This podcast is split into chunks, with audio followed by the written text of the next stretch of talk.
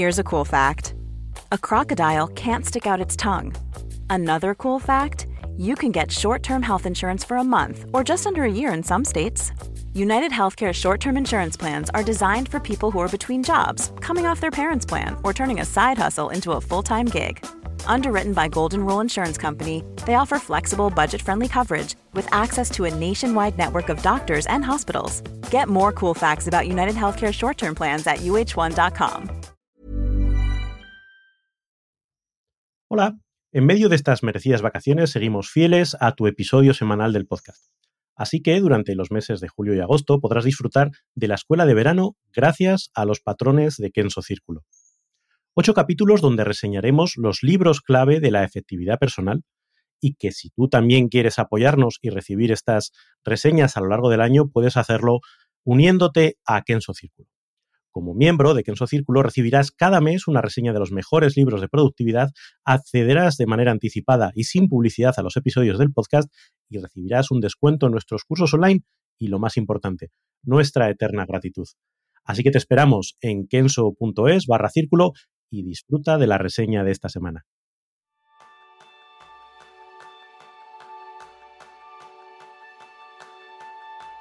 A veces te arrepientes de tus decisiones o acciones del pasado. ¿Has pensado alguna vez cómo he podido ser tan...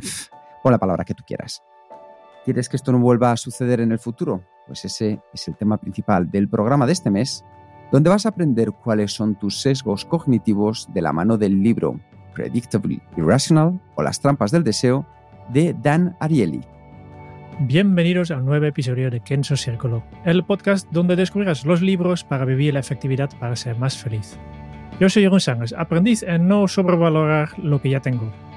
Yo soy Raúl Hernández, aprendiz en identificar los agujeros de mi comportamiento. Y yo soy Kike Gonzalo, aprendiz en justificar mis decisiones irracionales de manera racional. Así que bienvenidos a todos los miembros de Kenso Círculo y bueno, hoy tenemos un autor relativamente especial, ¿verdad, Jerún?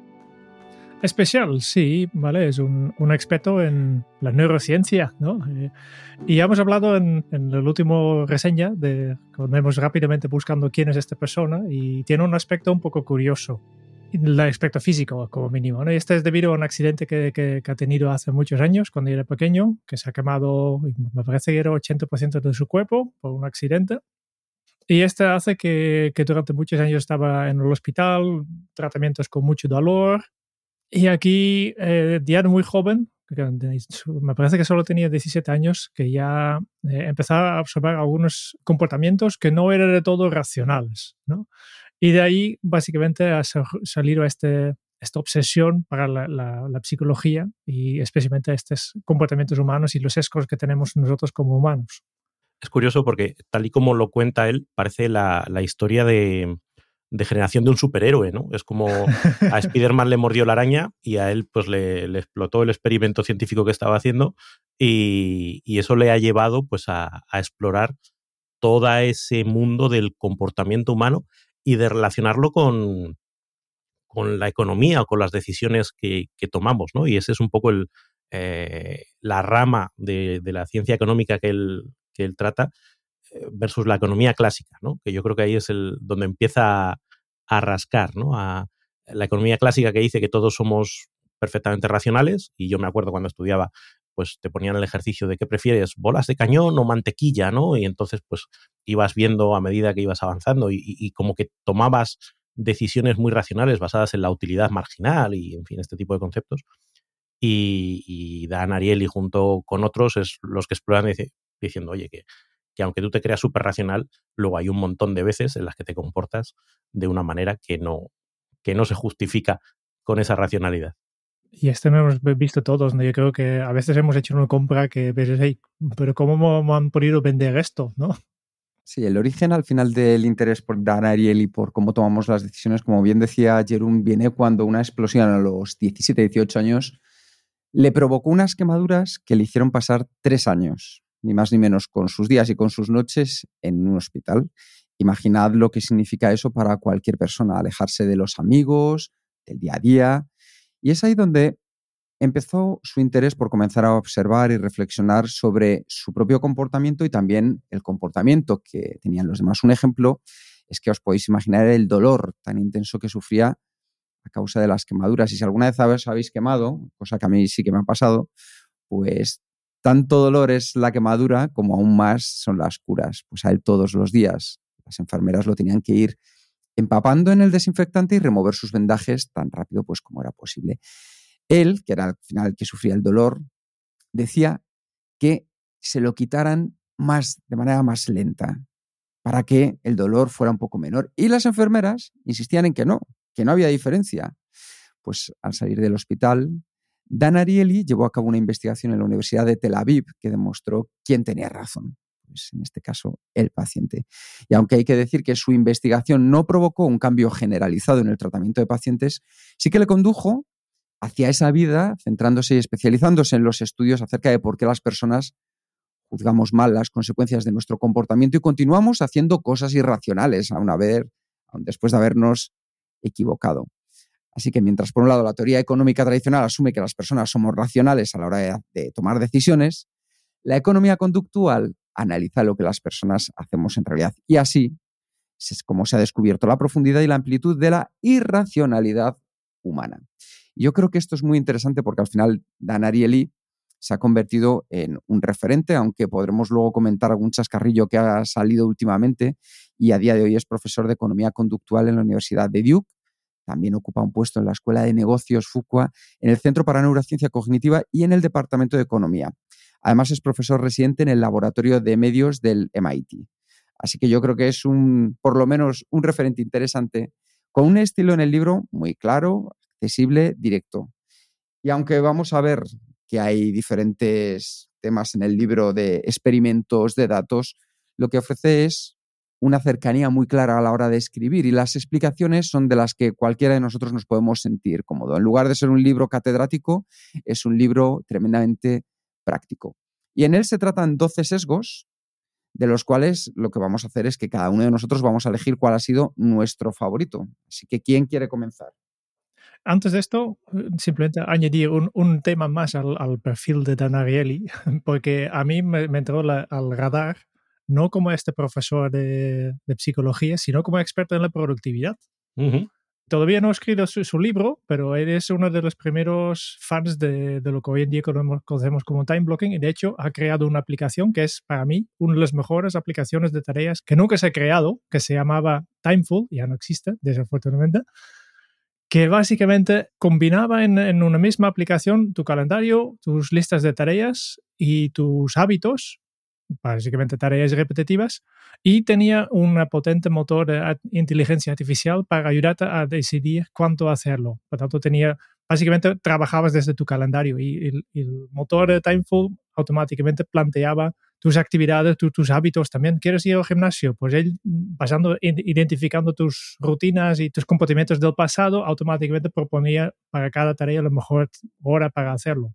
O sea, es como, como un asistente virtual que te rellenaba el calendario, ¿no? Efectivamente, efectivamente. Ahora deberías estar yendo al gimnasio. Era, era súper chulo y tuvo bastante éxito durante los dos años que existió y al final, este pasó muchas veces con, con buenas herramientas, hay un, un, pez más gordo que lo compro, en este caso ha sido la empresa de Google, que lo han comprado, y yo todavía hoy en día estoy esperando, ya llevan ocho años eh, con esta aplicación, lo han cerrado, y yo pensaba, a ver si hacen algo con todo este material que tiene y todo este, para hacer, por ejemplo, de las tareas de Google un poco más inteligente, o el calendario más inteligente para incorporar estas, estas cosas, pero no ha pasado. Por tanto, también tiene su vínculo con, con la productividad personal. Eh, había una parte relacionada con la tesis del, libro, ¿no? que ya hemos hablado, ¿no? el hecho de que no somos racionales, pero, y el título, en fin, no deja muchas dudas eh, respecto a eso, eh, no es una irracionalidad aleatoria, no es que seamos, em, pues eso, una caja de sorpresas que no sabes qué bombón te va, te va a tocar, como en Forrest Gump, sino que somos predeciblemente irracionales, es decir, que nuestra irracionalidad tiende siempre a, ir hacia un lado. Con lo cual, y ahí abre esa parte interesante de que, de que se puede anticipar y como la puedes anticipar, puedes contrarrestarla de alguna manera. Luego veremos que no es tan sencillo a nivel, a nivel individual, pero que sí que incluso desde un punto de vista social se puede anticipar cuál va a ser la irracionalidad que vamos a cometer y, y se pueden tomar medidas que, lo contrarresten. Y, si queréis empiezo yo con, con eh, el sesgo que a mí me ha, llamado más la atención, ¿no? que tiene que ver con el condicionamiento que se nos puede plantear antes de tomar una decisión o, de tener un comportamiento y cómo eso nos afecta. En, uno de los experimentos, por ejemplo, eh, planteaba a, la serie de, sujetos que tenían que dar un precio para un objeto que, les sometía pues un poco a, que si pudieran comprarlo, etc. Y, pero lo que hacía era que antes de, de pedirles ese precio, les pedía que escribiesen su número de la seguridad social. Lo curioso es que aquellas personas con un número de la seguridad social más alto tendían a dar un precio superior que aquellos que tenían un número de la seguridad social más bajo. Es decir, que el mero hecho de pensar en un número que no tenía nada que ver con el objeto que, por el que estabas pujando, el objeto al que tenías que ponerle precio, te llevaba a dar un precio de referencia, es decir, aunque fuese una referencia tan absurda y tan, tan eh, ilógica, tu cerebro se enganchaba a esa referencia antes de dar un precio. Dices, ¿cómo es posible que algo tan mm, irrelevante condicione tu visión de un precio tu comportamiento? Esto hay otro experimento que luego lo, plantea en otro, en otro punto, eh, cuando en un experimento a una serie de personas les hace trabajar con palabras que están relacionadas con la ancianidad, con ser mayores. Y pues que si artritis, que si residencia, que si Florida, que si... Y a otras personas, a un grupo de control, les hace trabajar con palabras que no tenían nada que ver con eso. Lo curioso es que cuando terminaba ese experimento, o lo que parecía que era ese experimento, se producía el experimento real, que era cronometrar cuánto tardaban las personas en salir desde la habitación donde habían estado haciendo eh, ese ejercicio hasta la salida del edificio. Y curiosamente, aquellas personas que habían estado trabajando con esas palabras relacionadas con ancianidad, con tardaban más tiempo porque avanzaban más despacio, como si fueran mayores, aunque no lo eran, respecto a las del grupo de control. Es decir, que nuestro cerebro, por el mero hecho de estar pensando en algo, incluso de manera inconsciente, adapta el comportamiento para hacerlo coherente consistente con aquello que se nos ha influido. Y claro, eso te lleva a pensar hasta qué punto te pueden condicionar desde afuera sin que tú lo veas para que tu comportamiento se vaya hacia un sitio que tú ni siquiera eres consciente de ello. Simplemente por el hecho de haberte puesto o sometido a una serie de estímulos eh, que tú no has controlado. Y, eso me parece fascinante, como, en fin, lo maleables que somos o los fáciles de manipular que somos. Asuste, ¿no? Eh, de hecho, eso eh, lo tengo luego apuntado para hablar de ello, ¿no? Asusta ser víctima y da mucha responsabilidad el poder utilizarlo. Pero eso, ese melón lo abrimos después, si queréis. ¿Qué, qué, qué, qué opinas de esto? Pues desde luego que me parece que ponernos de enfrente del espejo y darnos cuenta de cómo somos, incluso cuando no queremos ser así, yo creo que es algo fundamental para que a partir de ahora empecemos a pensar aún mejor y de manera consciente en por qué hacemos lo que hacemos. En que muchas veces, como hablamos en Kenso, el, mono es el que toma las decisiones y las terminamos intentando justificar en nuestro sistema humano. Y es muy importante que, dándonos cuenta del aprendizaje, cambiemos un poco las tornas y siga siendo el humano, en decisiones importantes, quien decida. Porque esto nos sucede en todos los ámbitos de la vida. No, no nos vayamos a pensar que esto a mí no me ocurre. Desde decisiones de quién es tu pareja o cuando termina tu pareja, quién va a ser tu próxima pareja, de por qué piensas una y otra vez que te vienen el mismo tipo de trabajos o de perfiles, ¿Por qué dices que me encuentro con las mismas personas? Entonces, aquí encontramos las primeras respuestas que nos pueden llevar a ir un poco más lejos, a centrarnos en la parte que depende de nosotros mismos para poder sacarlo mejor. También hay que decir que este libro se publicó en el año 2010. Ya tiene 11 años. Y el contexto eh, de tiempo es importante en este caso. Hay, más adelante en el libro explica también otro, otro tema y habla del de placebo, el efecto placebo. Y explica, por ejemplo, de cómo es posible que en el año 2010 todavía hay muchas eh, operaciones quirúrgicas que hacen en el hospital que nunca han hecho una prueba, una prueba científica para probar si realmente es. No, nunca han hecho pruebas de voy a operar a una persona de verdad y una hago la, operación placebo para ver si esta operación realmente funciona. En el año 2010 y dice, no, no, ahora mismo en todos los otros campos ya hacemos este tipo de pruebas. Y, si miras los experimentos que hace el, el Dan Ariely, siempre dice, bueno, pues tengo un grupo de control primero, ¿no? porque este en cada capítulo explica unos experimentos que él hizo en su laboratorio. ¿no? Eh, tengo un grupo de control y tengo eh, el grupo de que, que, estoy realmente probando, ¿no? El efecto estoy probando. Uno que, hace el test normal sin, sin, por ejemplo, sin apuntar su número de, de, seguridad social y el otro lo hacen de esta forma para ver si cambia, ¿no? Siempre hay un grupo de control. Esta es la manera de hacer las investigaciones. Este es el año 2010 el año, el mismo año sale otro libro, también conocido, el mismo tema. no sé si lo conocéis, ¿eh? Pensando rápido, pensando, pensar... Despacio. Despacio, despacio, de, Daniel Kahneman, ¿eh? Thinking Fast and Slow, que básicamente trata, trata exactamente el mismo tema, que habla también del... El cerebro mono y el cerebro humano, ¿no? Al final es el... Sí, vale. Eh, sí, eh, tiene este... Además, eh, esta es la diferencia. Yo creo que la gran diferencia de Daniel Kahneman y Dan Ariely es Daniel Kahneman ofrece una explicación. En este libro solo habla de sesgos y, los identifico. Y aquí ya, está. Y la, gracia es también en, en Daniel, Kahneman dedique todo un, capítulo a este, este concepto de priming, de cómo imprimir estas cosas, ¿no? también el mismo año. Y en el año 2011 van a cambiar un poco las cosas en, cómo, hacemos investigaciones eh, científicas en el mundo psicológico.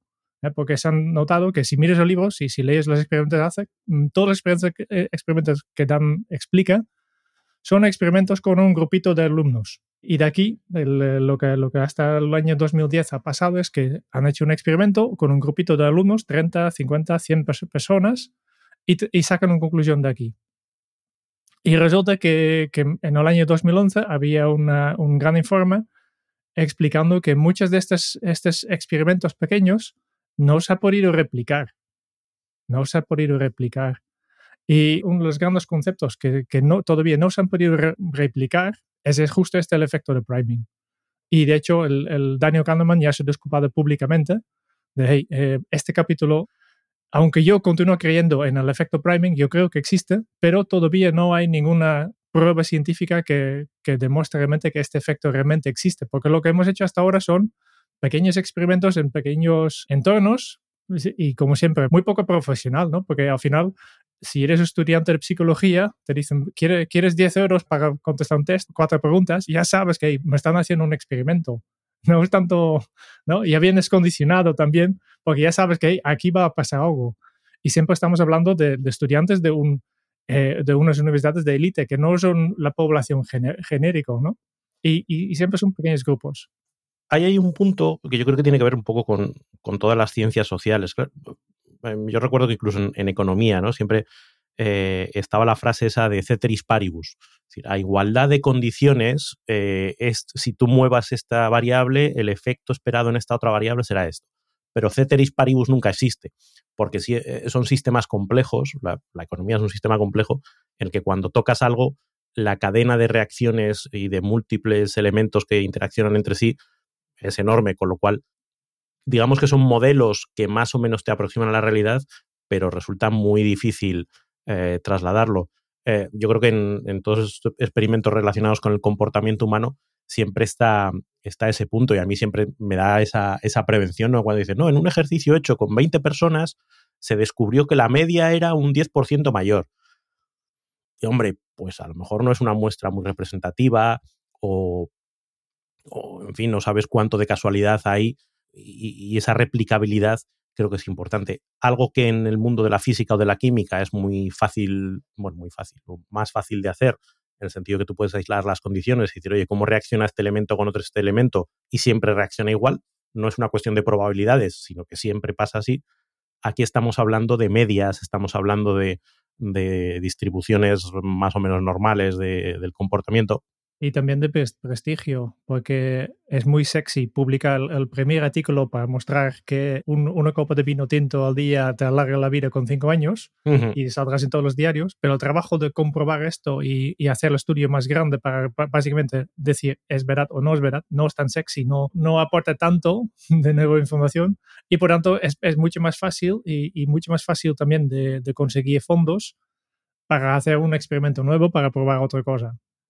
Sí, incluso eh, nos lleva a cuestionar eso cuando lo dice la ciencia. Digo, bueno, bueno, bueno, bueno, vamos a ver, lo dice la ciencia. Mm, la ciencia no dice lo mismo con la misma fuerza y con la misma intensidad en todos, en todos los, sitios. Pasa incluso en la medicina, ¿no? Al final, para que un medicamento sea considerado eficaz, eh, hablamos de porcentajes. Ni siquiera hablamos de que, oye, este, siempre que tomes este medicamento, cualquier persona va a tener este efecto, sino que en términos generales se ha comprobado con estudios de doble ciego, bla, bla, bla, que sí que tiene un efecto de un X%, por ciento, pero no es ni para todo el mundo, ni...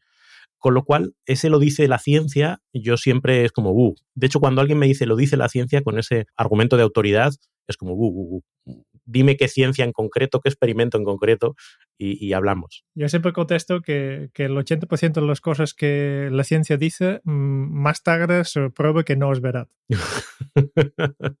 La, ciencia en un, en, un, en un, día también ah, decía que, que, la Tierra era plana, ¿no? al final es esto. Pero al final, yo estoy con Kahneman, ¿eh? que aunque no hay todavía hoy en día, no existen estas pruebas para eh, demostrar científicamente el efecto de priming, yo creo que sí que existe. No, no, quiere decir que no existe. Y fíjate, yo creo que la, la, el valor de este libro y de estos argumentos, más allá de que te tiren la ciencia a la cabeza, ¿no? te digan, no, esto está demostrado en un experimento y por lo tanto es verdad, yo creo que lo bueno es el que te abre a pensar. Es decir, ¿será verdad esto? Y, te hace reflexionar sobre tu propia vida o sobre tu propia actividad y decir, uy, espérate, ¿y, y, por qué? Si, si, esto no existe, ¿por qué en los supermercados pasa esto? ¿Y por qué la publicidad hace esto? Y cuando empiezas a estar un poco con esa alerta, empiezas a ver cosas a tu alrededor que dices, eh, y si yo empiezo a trabajar en esto y a hacer microexperimentos en mi día a día, ¿qué pasa? Yo también me puedo condicionar, me puedo, me puedo generar eh, eh, unos... Es algo que nosotros hablamos muchas veces también, ¿no? Pues, oye, cuando defines una identidad y cuando defines una identidad, luego tienes un comportamiento coherente con esa identidad. Eh, el efecto Pigmalión. Hay un montón de elementos en nuestro día a día que dices, mm, parece bastante coherente que independientemente de que haya un experimento científico que lo demuestre a todas dudas, por aquí hay algo que, merece la pena eh, tirar de ese hilo. Pero ¿hay alguna manera este efecto de priming de, poner un número en la cabeza o, información anteriormente en la cabeza que aparentemente no está relacionado? ¿Cómo podemos utilizarlo en la práctica? Eh, a ver, yo no he llegado al punto ese de, mm, saber cómo, cómo, aplicarlo, ¿no? O, darle esas vueltas. Eh, yo recuerdo algún, algún ejercicio de mentalismo, eh, de estos mentalistas que están en la tele, que es una de las herramientas que utilizan, ¿no? Me acuerdo que em, había un mago, yo creo que era inglés, un, ilusionista inglés, ¿no? Que cogía a una persona y en el escenario era capaz de adivinarle que el animal que estaba pensando era la jirafa y la mujer era como, ¿cómo es posible que haya adivinado la jirafa? Pero luego te ponían todo lo que había hecho a lo largo de ese día esa persona y el programa le había estado poniendo a lo largo del día un montón de, eh, estímulos relacionados con, con, la jirafa. ¿Cómo podemos trasladarlo a nuestro día a día? Pues yo qué sé, imagínate, eh, yo quisiera hacer más deporte, por poner una, situación un poco absurda. Eh, ¿Qué pasa si yo cuando me levanto, eh, la música que me pongo es la de Rocky. Eh, y es la primera canción que me pongo a lo largo del día. ¿Qué pasa si los pósters que tengo en, la habitación tienen que ver con deporte? ¿Qué pasa si lo primero que hago es verme una mm, entrevista que hicieron en YouTube a un deportista que te explica no sé qué? ¿Qué pasa si tengo un póster de Nadal? Pues probablemente mi comportamiento se vea estimulado por todos esos estímulos a hacer un, comportamiento eh, coherente con eso, porque lo elijo como mi identidad y entonces voy, si la ropa que tengo es ropa deportiva, lo que sea, O igual que si eh, los pósters que tengo son los que tengo aquí atrás que tienen que ver con, pues, con lo que hacemos nosotros, ¿no? Con la ley de Pareto, con la aceptación, con la dualidad, con... Pues probablemente mi comportamiento tienda a ser más coherente porque tengo todos esos estímulos a la vista a lo largo, a lo largo del día. Ah, interesante, sí. Sí, sí. Estoy contigo. Es un muy buen consejo. Hiring for your small business? If you're not looking for professionals on LinkedIn, you're looking in the wrong place. That's like looking for your car keys in a fish tank. LinkedIn helps you hire professionals you can't find anywhere else, even those who aren't actively searching for a new job but might be open to the perfect role. In a given month, over 70% of LinkedIn users don't even visit other leading job sites. So start looking in the right place. With LinkedIn, you can hire professionals like a professional. Post your free job on linkedin.com slash people today. Burrow's furniture is built for the way you live. From ensuring easy assembly and disassembly to honoring highly requested new colors for their award-winning seating, they always have their customers in mind. Their modular seating is made out of durable materials to last and grow with you. And with Burrow, you always get fast, free shipping. Get up to 60% off during Burrow's Memorial Day sale at burrow.com slash ACAST. That's burrow.com slash ACAST. burrow.com slash ACAST.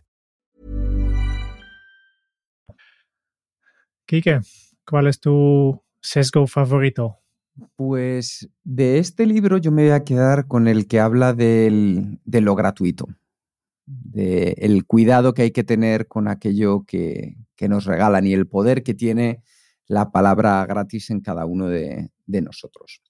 Así que eh, hay que darle un poquito de pensamiento, porque en este libro eh, una de las cosas que más me gusta es cómo plantea nuestra reacción ante la idea de obtener un artículo que es gratis frente a obtenerlo de igual forma por un precio irrisorio o más barato. Y lo cierto es que solemos aceptar la idea de que nos envíen la compra gratis a casa incurriendo en un gasto superior al esperado y en cambio obviamos un descuento mayor en términos económicos a la hora de realizar la compra por no renunciar a la obtención de un artículo gratis. Y lo veremos en uno de los ejemplos que también nos pone Dan Ariely y por el que yo he pasado, que por eso me gusta compartirlo con vosotros. Y yo creo que hay que pensar en ello, porque al final lo que en el subconsciente supone obtener algo sin desembolso económico, en realidad muchas veces implica incurrir en un gasto. Como ya ese famoso que yo voy buscando siempre, el 2x1 o el 3x2, cuando en realidad nosotros queremos un solo producto, no dos ni tres, pero la idea de lo que tiene ese poder de gratis, tiene en nosotros. Así que dos ejemplos que hay en el libro. El primero me gusta mucho porque ya lo había visto eh, de primera mano en, en, Punset, que Punset de hecho tiene, Eduard Punset tiene un programa con Dan Ariely que os recomiendo porque lo podéis ver en YouTube, en cualquier canal todavía está disponible. Y lo que hicieron es que en varios establecimientos se realizaron una serie de experimentos con dos marcas de chocolate. Por un, por un lado, los Hershey Kiss, que es un chocolate pues, nada, muy, muy baratito, un chocolate que podemos decir que es de este que le gusta a los niños porque está hiper mega azucarado, baratito, fácil de encontrar. Y por el otro lado, pues esas trufas maravillosas de, de Lind con un chocolate de verdad. ¿Qué es lo que se hizo? Pues que se les asignó un precio especial. La muestra de chocolate de Lind se puso a 15 centavos, la mitad de lo que era su coste real. Y el de Kiss a un centavo. Entonces, hay que entender que la gente conoce muy bien en Estados Unidos la diferencia entre uno y otro, también para ponernos en contexto. Pues en el primer experimento se comprobó que la gente escogía más la opción de coger la trufa de Lindt en vez del chocolate a un precio tan irrisorio. La lógica, es decir, si me ofreces algo muy bueno por la mitad, prefiero gastarme un poquito de dinero y llevarme esto que es de calidad en lugar de llevarme este otro chocolate que es más barato, que lo puedo encontrar más fácilmente, porque el precio aquí, aunque haya bajado, pues tampoco lo veo tan interesante. ¿Qué sucedió? Que lo interesante vino después, cuando se dio un paso adelante con el experimento, descontando simplemente un centavo al precio asignado, de tal forma que el chocolate Lean pasaba a costar 14 centavos y el de Kiss pasaba a ser gratis. ¿Cuál fue la reacción? Pues que el 66% de las personas elegían la opción del chocolate gratis en vez del chocolate de mayor calidad. Es decir, escogían el Kiss por encima del Lindt al contrario de lo que había sucedido en el primer experimento. Se repitió la prueba en un restaurante con la posibilidad de meter en la cuenta de la comida la muestra de chocolate que se eligiera y la gente siguió eligiendo, pese al valor de la comodidad asignado, la opción de gratis de nuevo.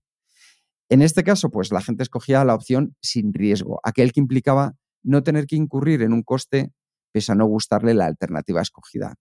Lo curioso es preguntarse si se realiza lo mismo con bienes necesarios como puede ser, por ejemplo, la fruta, donde la gente no opta por escogerlo gratuito y, y tememos al riesgo de si tiene implicaciones para este tipo de compra. Es decir, con chocolates me lo creo, pero si me están dando un bien más de primera necesidad, como pueda ser carne, pescado, fruta o leche, ahí me puedo llevar un pequeño resquemor.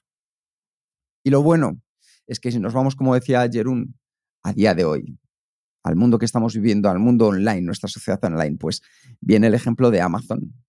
Y en Amazon se dio un caso típico del poder de lo gratuito. Resulta que durante mucho tiempo como política de marketing, Amazon lanzó la opción de envío a domicilio gratis con la compra de un número determinado de artículos o al llegar a un gasto mínimo, que de hecho es otra cosa que acaban de lanzar otra vez o relanzar hace relativamente poco.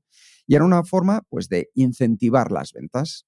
Es decir, si superas los 29 euros, el envío es gratuito. ¿Qué sucedía? Que en todos los Amazon las ventas incrementaron salvo en un país que fue Francia.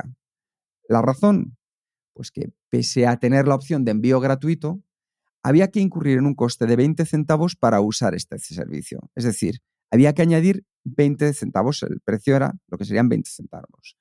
Simplemente, la mera idea de incurrir en un gasto adicional no necesario implicó que el comprador francés de Amazon no aumentase su gasto en la tienda para tener la opción de envío gratuito. Es decir, no era solo que llegaras a los 29 euros, por ejemplo, sino que además tenías que añadirle 15 céntimos más. Pues simplemente esos 15 céntimos hacían que la gente no comprara más.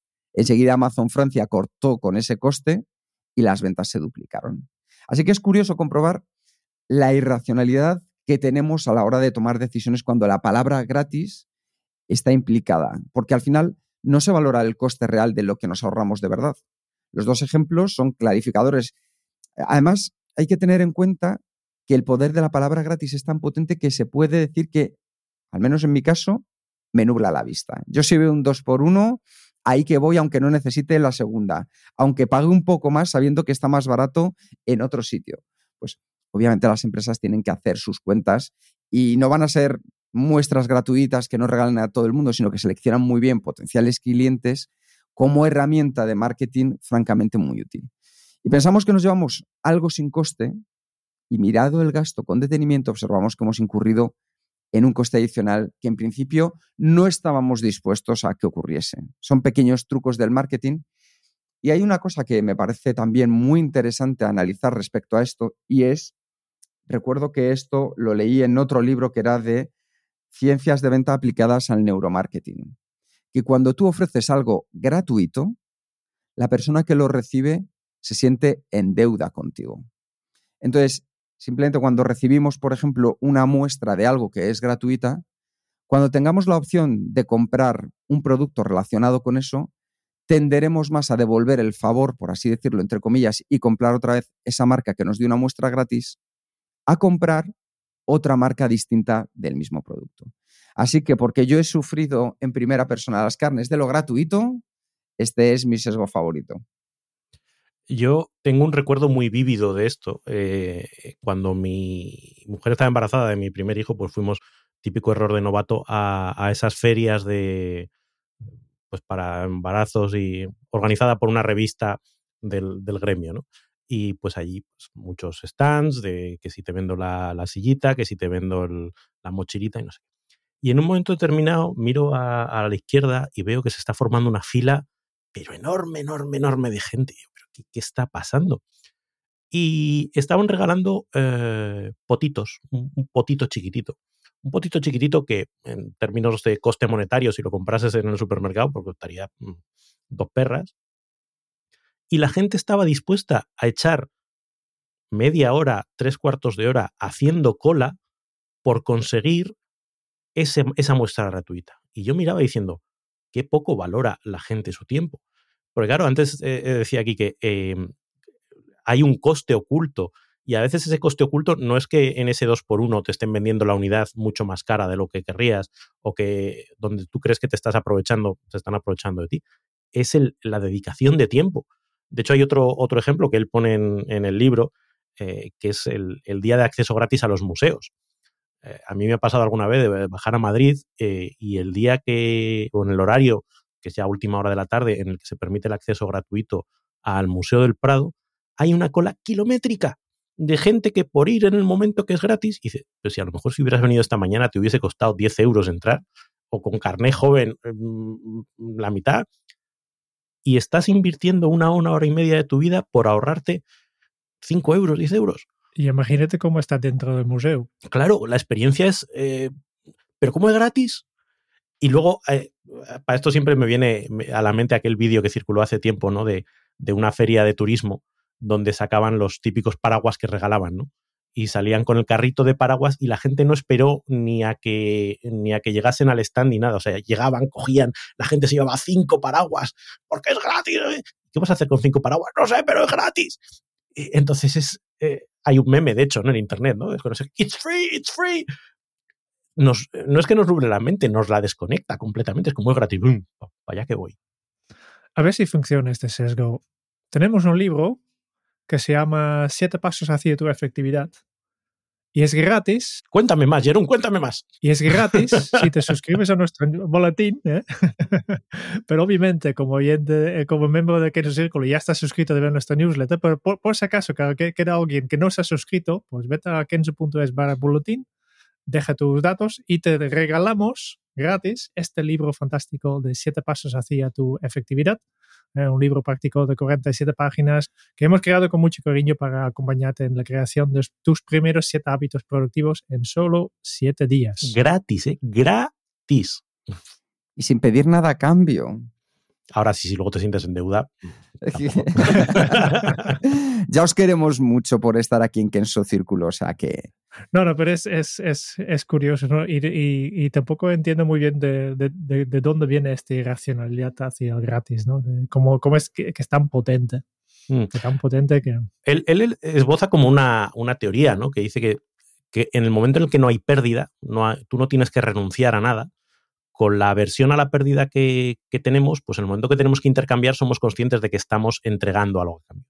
En el momento que algo es gratis, esa aversión a la pérdida no entra en funcionamiento, con lo cual eh, es como si engrasaran ese canal de, comportamiento y nos deslizamos como, como, locos.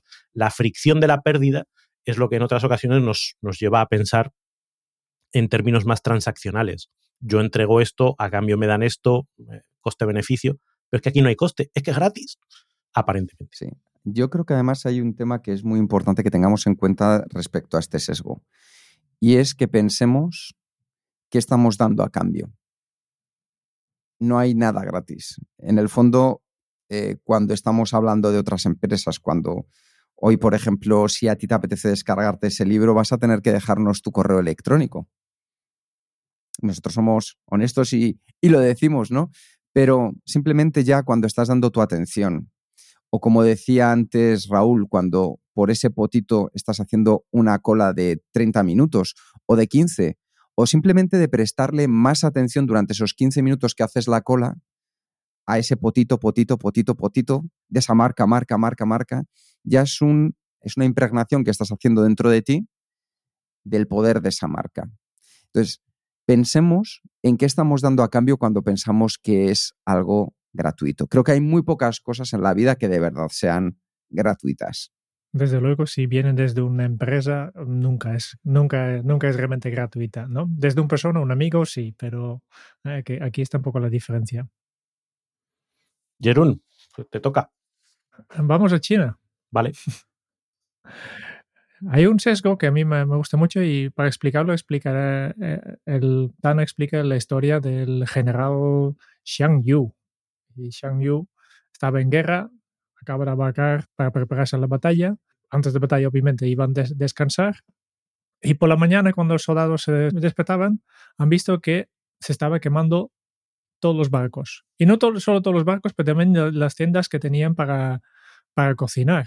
Por tanto, se han quedado sin posibilidad de, de volver atrás porque estaban con, sus espaldas hacia el río, no podía cruzarlo sin, sin los barcos y tampoco tenía maneras de preparar comida y por tanto entraba un poco en pánico. Pero después el, general explicaba, no, no, lo ha hecho él y además a propósito para simplemente enfocar a estas personas que dicen, no, no, antes tenías dos opciones, ¿no? Luchar o huir. Y ahora te he eliminado uno y solo quiero una opción. Y de hecho, tenemos que ganar la batalla y tenemos que ganarlo hoy porque no tenemos comer. No tenemos ni, ni manera de volver. Y dice la leyenda, porque esto obviamente no, no es algo reciente, ¿no? Eh, dice la leyenda que de esta manera se han, se han motivado tanto que han ganado nueve batallas. Y muestra un poco de, el valor de eliminar opciones. Y es, es algo que nos cuesta mucho. Y, y Dan habla de, de las puertas abiertas, ¿no? que nos gustaría, nosotros humanos tenemos la tendencia de, querer mantener todas las puertas abiertas. No quiero renunciar a ninguna opción, no quiero renunciar a nada. Y yo creo que hoy en día es especialmente significativo, porque yo en, el trabajo, en el coaching, por ejemplo, encuentro clientes que, que, quieren esto, yo quiero tenerlo todo, yo quiero eh, avanzar con mi, con mi trabajo, yo quiero estar pendiente de mi familia, yo, yo quiero cuidarme mi salud, yo quiero eh, tener una buena relación de pareja, en todo, arriba de todo, y no es posible, no siempre es posible, porque al final, cuanto más tiempo y atención das al, a tu trabajo, pues tienes que sacar a un, de un lado y tal vez eh, implica que, que, duermes menos tiempo y, y, te cuesta tu salud, o tal vez implica que no tienes tanto tiempo para quedar con tus amigos. Pero no sabemos renunciar mucho y esto hace que al final nuestra eh, la calidad de las cosas que hacemos tiende a la, mediocridad. Y hay una historia súper interesante también en, este, en el libro que habla de una pareja que por una razón el, el hombre de la pareja tenía que, que, vivir en Nueva York, me parece, y su mujer todavía vivía en Boston. Y por tanto, mm, durante la semana no se veían, solo el fin de semana. Y él explica, estos han sido los mejores años de nuestro matrimonio simplemente porque ya no quedan muchas opciones, solo había este fin de semana para estar juntos y aprovechaba al máximo. Mientras antes, pues este fin de semana se utilizaba para mil otras cosas, ¿no? No aprovechaba tanto. Y por tanto, simplemente eliminando estas opciones han visto que la calidad ha, mejorado bastante. Y obviamente Dan, Dan, Dan directamente comenta aquí, no, no, no estoy diciendo que, que, las parejas tienen que separarse durante la semana para mejorar su relación, ¿no?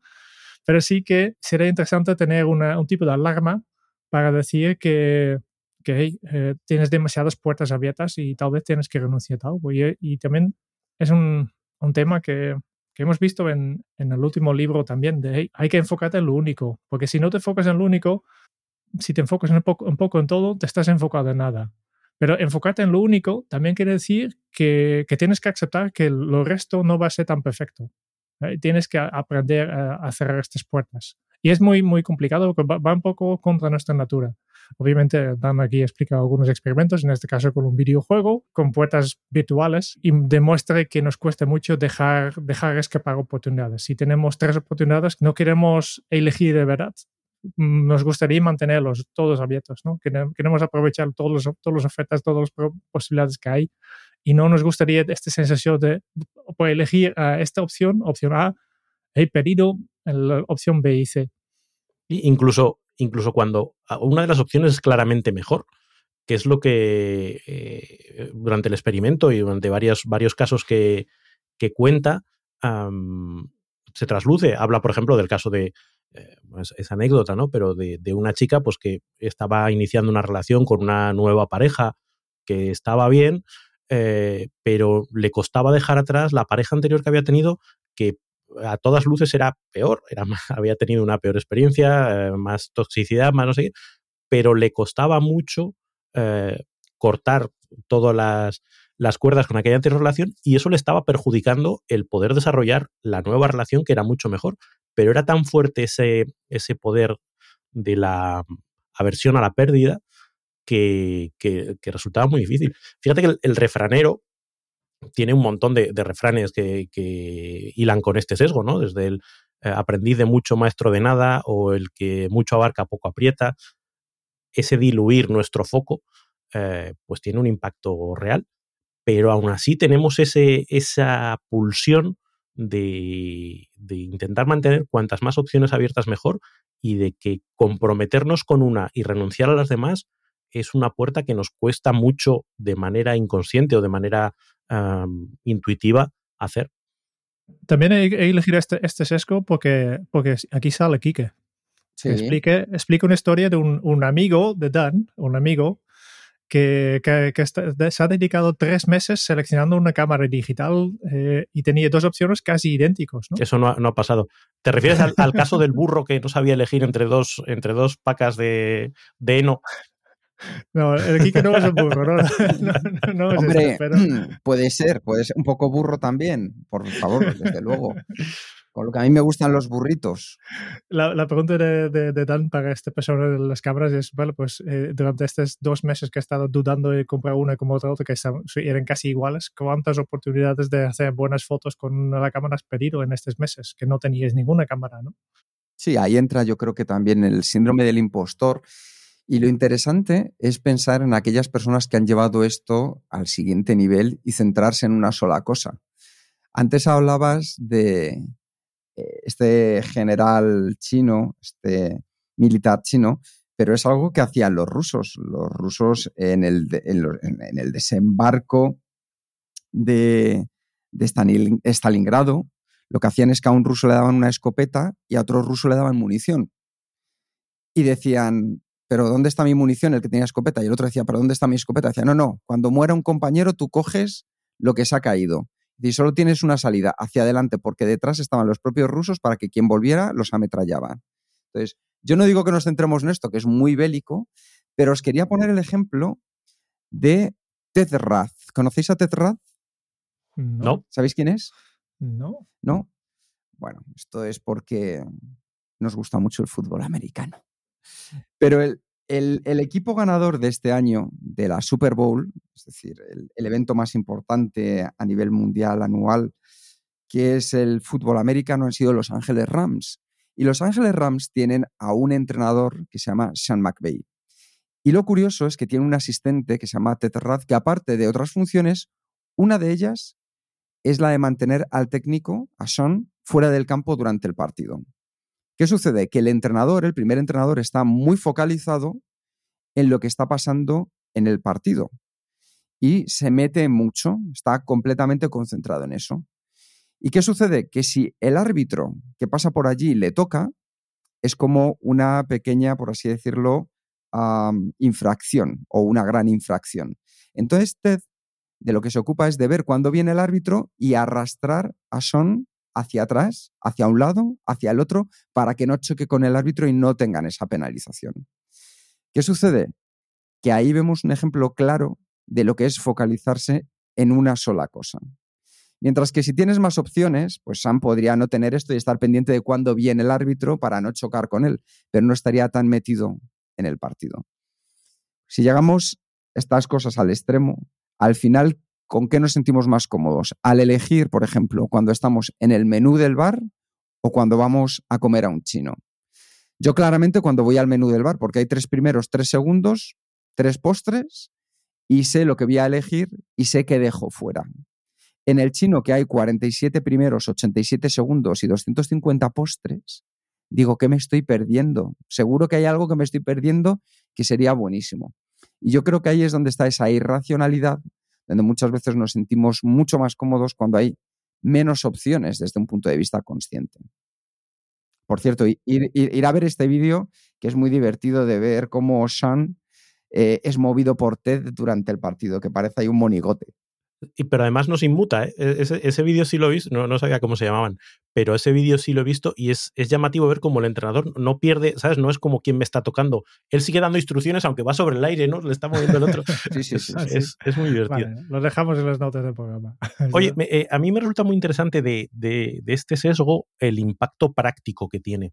Eh, básicamente en, en todo el, el, libro, en todo lo que tiene que ver con los sesgos, volvemos a, algo que nosotros en nuestros talleres eh, hablamos mucho, ¿no? Ese cerebro mono y ese cerebro humano, y la importancia de que el cerebro humano, en sus momentos de lucidez, que no son muchos, sea capaz de diseñar eh, su entorno para que luego el cerebro mono actúe como quieres que actúe. Porque si lo dejas al libre albedrío, pues tiende a, a caer en estos sesgos.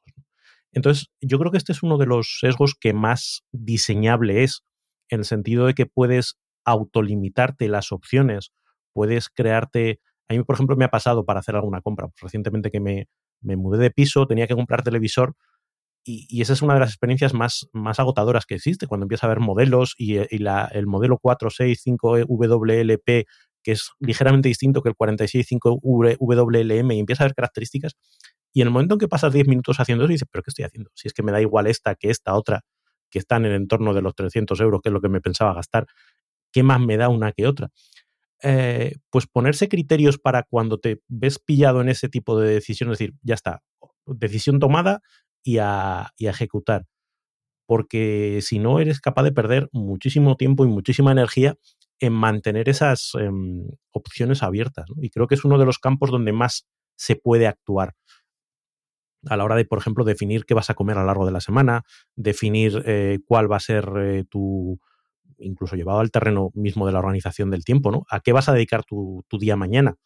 Pues si cada vez que te enfrentas a, las tareas abres tu lista de tareas y tienes 200 ítems, pues vas a pasar mucho más tiempo decidiendo qué hacer que si tienes uno, porque has decidido el día anterior que a las 11 te vas a dedicar a hacer esto. Pues entonces no dudas, a las 11 hago esto. Eh, hay muchos momentos del día en, en, los que puedes luchar contra este sesgo, pero tienes que haberlo hecho tu cerebro humano, porque tu cerebro mono se cae en la red fácilmente. Completamente de acuerdo. Aquí hay un, tema que todavía no está solucionado, no hay nadie que, me pueda dar algunas instrucciones claras sobre, vale, pues este libro se dedica a machacar un poco la intuición, porque dice, nos fallamos en mucho, ¿no? El mono, que, se, que falle en muchas cosas. Es mejor aplicar la racionalidad en algunos puntos, tal como tú explicas, ¿no? Pero por otro lado, también creo que la intuición tiene mucho valor. Y justo eh, ayer eh, Raúl y yo estábamos hablando con Alejandra Vallejo Nájera y nos explica también el valor este, este de intuición, ¿no? De, hay, hay en muchas situaciones tu intuición ya sabe lo que, lo que debes hacer antes de, de, que tú puedes explicarlo.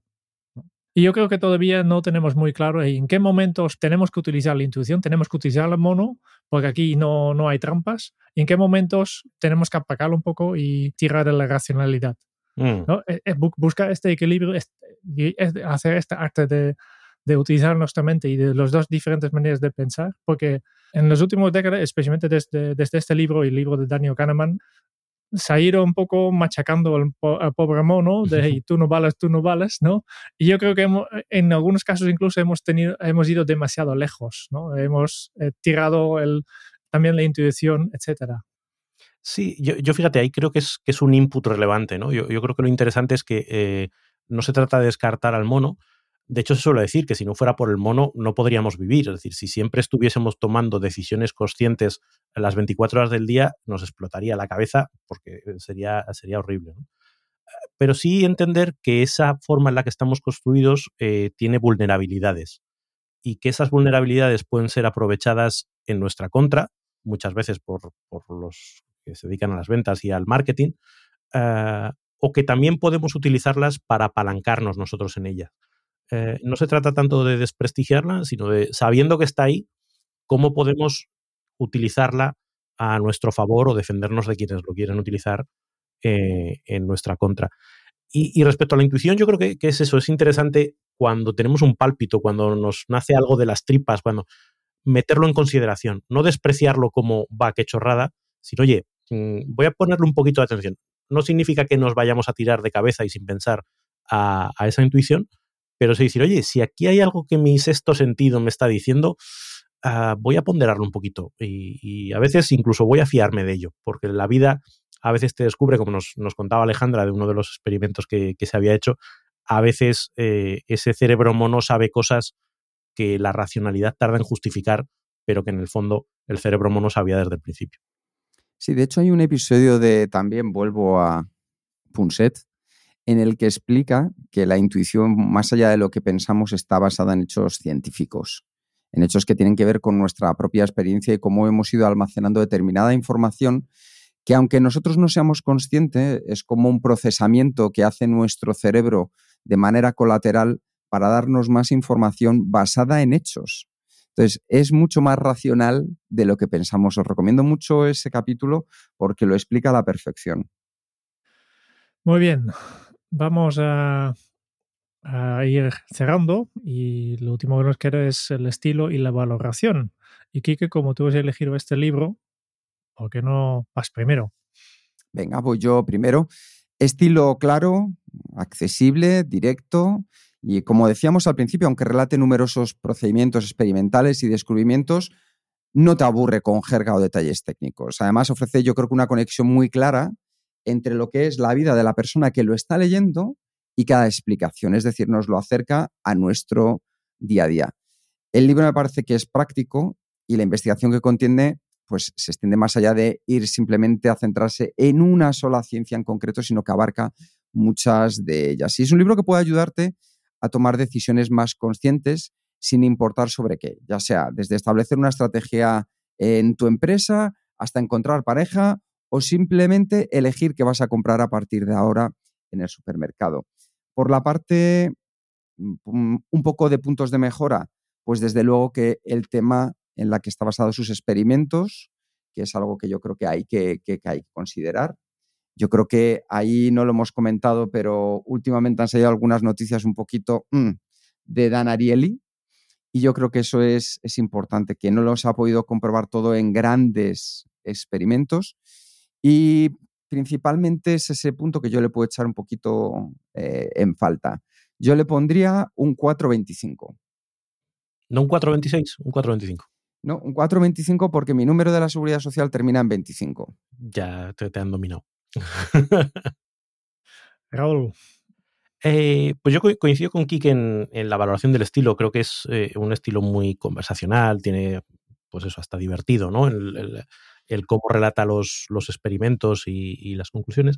A mí hay algo que me llamó la atención y es que tiene un carácter como muy episódico. Eh, me recuerda a estas series donde pues todos los episodios son variaciones un poquito de lo mismo. Digamos que la tesis del libro está planteada en la introducción. El título. Eh, eh, el título, de hecho. Y a partir de ahí lo que se dedica es a poner ejemplos y pone 12 como podría haber puesto 24, supongo, Ah, o, seis, no hay una línea argumental que te vaya llevando a, descubrir progresivamente una conclusión. La conclusión está planteada desde el título y, lo que te pone son ejemplos. Y a mí eso, pues en un momento determinado, llegó el momento de que dice, bueno, pues otro más y otro más, vale, ya, ya he pillado la idea. Y luego hay una cosa que me, que me llamó la atención, y de hecho yo estuve leyendo la versión extendida y revisada, que se produce justo después de toda la crisis económica. Eh, y, ahí lo que hace es insistir en, un sesgo que ya tiene todo el libro, que tiene cierto componente político-social. Es decir, extrae una serie de conclusiones respecto al comportamiento humano y las eleva a esto que implica pues para cómo nos organizamos, yo qué sé, la seguridad social, o cómo nos organizamos, eh, o cómo deberían organizarse los impuestos, o cómo deberían organizarse. Es decir, que tiene una agenda ah, no sé decir política, política social, pero que, impulsa sus propios puntos de vista más allá del contarte el sesgo, contarte el experimento. Y a mí eso en algún momento me chirriaba, no porque no sea relevante, creo que es, que es interesante pensar en ello, pero digamos que tomaba postura, tomaba posición. Hay una cosa que me gusta mucho, que, es, eh, que también plantea en la introducción, dice, oye, yo te cuento esto, pero lo interesante es que trates de llevarlo a tu vida, de que trates de llevarlo a, circunstancias tuyas y cómo puedes aplicarla. Yo creo que ese es un ejercicio que el libro te invita a hacer, pero que luego tienes que hacer tú. Oye, este sesgo que he identificado, ¿cómo lo puedo, cómo me está afectando en mi día a día y cómo podría utilizarlo para, para mi beneficio o protegerme de ello? Eh, y, luego otro punto que también Daniel Kahneman en su día planteaba es el ser consciente de todos estos sesgos no te impide caer en ellos. Eh, puedes hacer un ejercicio de conciencia, pero en el momento en que la conciencia cae, todos tendemos. Y, yo creo que todos hemos, hemos experimentado. Si alguien te da algo gratis, dice, perdona, que me están esperando porque hay algo gratis. Eh, y pues esto lo he leído en el libro de Danariel y ya, pero caes igual. Y eso, pues, eh, también te hace consciente de, dónde estás. Para mí es un, un 4.24. No, eh, un 4. sí, creo que es un libro muy, muy interesante y una forma muy interesante de acercarte a este mundo de los sesgos. Sí, una pregunta. ¿Habéis leído a Kahneman? Yo sí. Mm, parte. Vale, vale. Porque, porque efectivamente yo creo que, que, se parecen bastante. ¿no? también este, me reconozco mucho en, también, en, también son episodios que me pasa e, exactamente lo que tú explicabas, lo tenía todavía más con, con el libro de Kahneman. ¿no? De, de hecho, yo no lo terminé. O sea, llegó un momento en que era otra más. Sí, vale, vale, ya entendiendo. Los humanos no sabemos de estadísticas y ya está. ¿no? Em, y, pero por esto, estoy completamente de acuerdo con vosotros. Me ha gustado mm, leer sobre los experimentos, me ha gustado las anécdotas, los, los ejemplos que, que aporta. Eh, me, ha, gustado también cómo, en el caso que era posible, también tiraba de su propia vida, de su propia experiencia, más que nada del, del accidente y lo que ha vivido ahí, ¿no? Simplemente para explicar muy bien, sin enrollarse demasiado, porque no, no es un libro que se, me, se, me, ha hecho largo, al menos no, no por, por concepto, ¿eh? tal vez 13, 13 sesgos era demasiado, Sí, pero cada uno, cada uno se leía rápido. Yo me lo planteé leer un, capítulo al día y era como, pues, pues qué rápido se ha pasado. Efectivamente. ¿No? Y, y vale, pues y el resto de los comentarios de... Yo soy, siempre soy muy práctico. Yo siempre estoy buscando pautas, pero no de, a ver, ¿cómo puedo, cómo puedo aplicar esto a mi, a mi día a día? ¿no? Pero entiendo también que este tema tampoco hay siempre una solución con cuatro pasos para evitar que caes en la trampa del gratis o cuatro pasos para... No, no, no, no, es tan fácil aplicarlo a, la vida. Por lo tanto, yo siempre estoy buscando esto y tal vez en este sentido me, ha quedado un poco decepcionado, pero es más un error, un fallo mío que un fallo del libro. Em, por tanto, al final yo también me quedo con, con cuatro estrellas. Ok. Muy bien, Jerún. ¿Y cuál es el libro que nos propones para el próximo mes? Ah, he estado pensando. Yo creo que que vamos a... ¿De manera racional o irracional? Eh, ya me conoces racional 100%. ¿eh? Estamos en una línea. Hemos leído lo único que nos ha gustado mucho. Hemos leído eh, sobre ¿no? enfocarte solo en una cosa y tácticas para hacer esto. Hemos leído esto sobre sesgos. Em, y yo creo que, que, vamos en la misma línea, pero llevarlo un poco más a lo, a lo, nuestro. Por tanto, os voy a proponer un libro sobre la gestión del tiempo y ahora estás pensando, no se puede gestionar tiempo, ¿no? Este sí que va a gestión de tiempo. Y es uno de los libros que ha salido el año pasado, que me, ha salido en, en, mil sitios en el radar, en, en, entrevistas, en podcast, en artículos. Eh, he visto mencionarlo mucho y me ha, me ha, levantado mucho, mucha curiosidad. Habitualmente no soy mucho de, de, leer libros nuevos. Primero, siempre me gustaría que, que se madure un poco y a ver si se aguantan el tiempo, pero este ha salido en tantas cosas y es un libro de gestión de tiempo. De hecho, el subtítulo del libro es Gestión de tiempo para mortales y el título es 4.000 semanas. No sé si lo conoces. 4.000 semanas, joder. 4.000 semanas. Yo ya llevo más de 2.000. Jerún, mira quién se lo ha leído ya. aquí está, aquí está. Oliver Yo ya he hecho el trabajo. 4.000 eh, semanas básicamente es, son las semanas, más o menos, la, que una humana tiene durante su, vida, ¿no? Si llegas a los 80 años, más o menos corresponde con estas 4.000 semanas. Y por tanto, si como nosotros ya hemos pasado los 40, pues nos quedan 2.000 semanas. Y la idea es un poco de, hey, teniendo en cuenta este límite de que tenemos en, nuestra vida, realmente tiene sentido de que nos obsesionamos tanto con listas de tareas eh, sin fin y tener esta idea que, que salen muchos eh, libros sobre este, este tema de productividad, que algún día podemos hacerlo todo o simplemente tenemos que aceptar nuestra mortalidad y, enfocarnos otra vez en lo único. Mm. Eh, estupendo libro para la crisis de la mediana edad. Gracias, Jerón. me, va a venir, fenomenal. Es cuestión de, de, convertir una crisis en una oportunidad. ¿eh? Ya, ya, ya, ya. Ok, pues nada, ya os contaré. Ay, qué bien. Bueno, pues mira, un libro que ya he hecho, tengo el resumen hecho y todo. O sea, que fenomenal. gracias, Jerún. Lo, has terminado y todo, ¿vale? Muy bien, pues esperemos. Me estaba dudando, como, he dicho, habitualmente me gustaría madurarlos un poco más, pero todavía, después de unos meses, todavía me salen artículos, me salen cosas de este, este señor, el Oliver Bergman. Por, cierto, es periodista en, The Guardian y habla muy bien, escribe muy bien, al menos en, salvo este libro que no he leído, pero todo lo otro que, a mí me gusta mucho. Digo, y ahora estoy con este, digo, a ver, si hubiera caído uno de los dos, pues ha caído. Muy bien, pues terminamos, terminamos como siempre. Esperamos que haya sido de utilidad, que este libro te haga seguir eligiendo Kenso de manera racional, irracional y por intuición y que sigas disfrutando con nosotros. Muchas gracias por escuchar el podcast de Kenso. Si te ha gustado, te agradeceríamos que te suscribas al podcast, lo compartas en tus redes sociales o dejes tu reseña de 5 estrellas para ayudarnos a llegar a más oyentes. Y si quieres conocer más sobre Kenso y cómo podemos acompañarte a ti, tu equipo o tu organización en el camino hacia la efectividad personal, puedes visitar nuestra web kenso.es. Te esperamos la semana que viene en el próximo episodio del podcast de Kenso, donde Raúl, Quique y Jerún buscarán más pistas sobre cómo vivir la efectividad para ser más feliz. Y hasta entonces, ahora es un buen momento para poner en práctica un nuevo hábito Kenso. Racionaliza tus impulsos irracionales. Nos escuchamos muy pronto. Hasta pronto. Chao.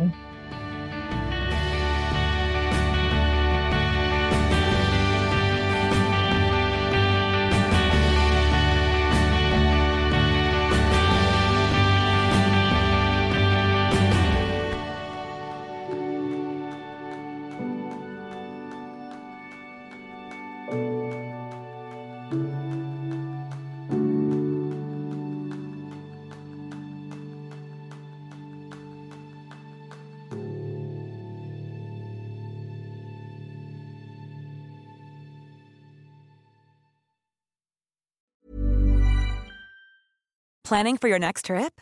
Elevate your travel style with Quince. Quince has all the jet setting essentials you'll want for your next getaway, like European linen, premium luggage options, buttery soft Italian leather bags, and so much more. And is all priced at 50 to 80% less than similar brands. Plus, Quince only works with factories that use safe and ethical manufacturing practices. Pack your bags with high-quality essentials you'll be wearing for vacations to come with Quince. Go to quince.com slash pack for free shipping and 365-day returns.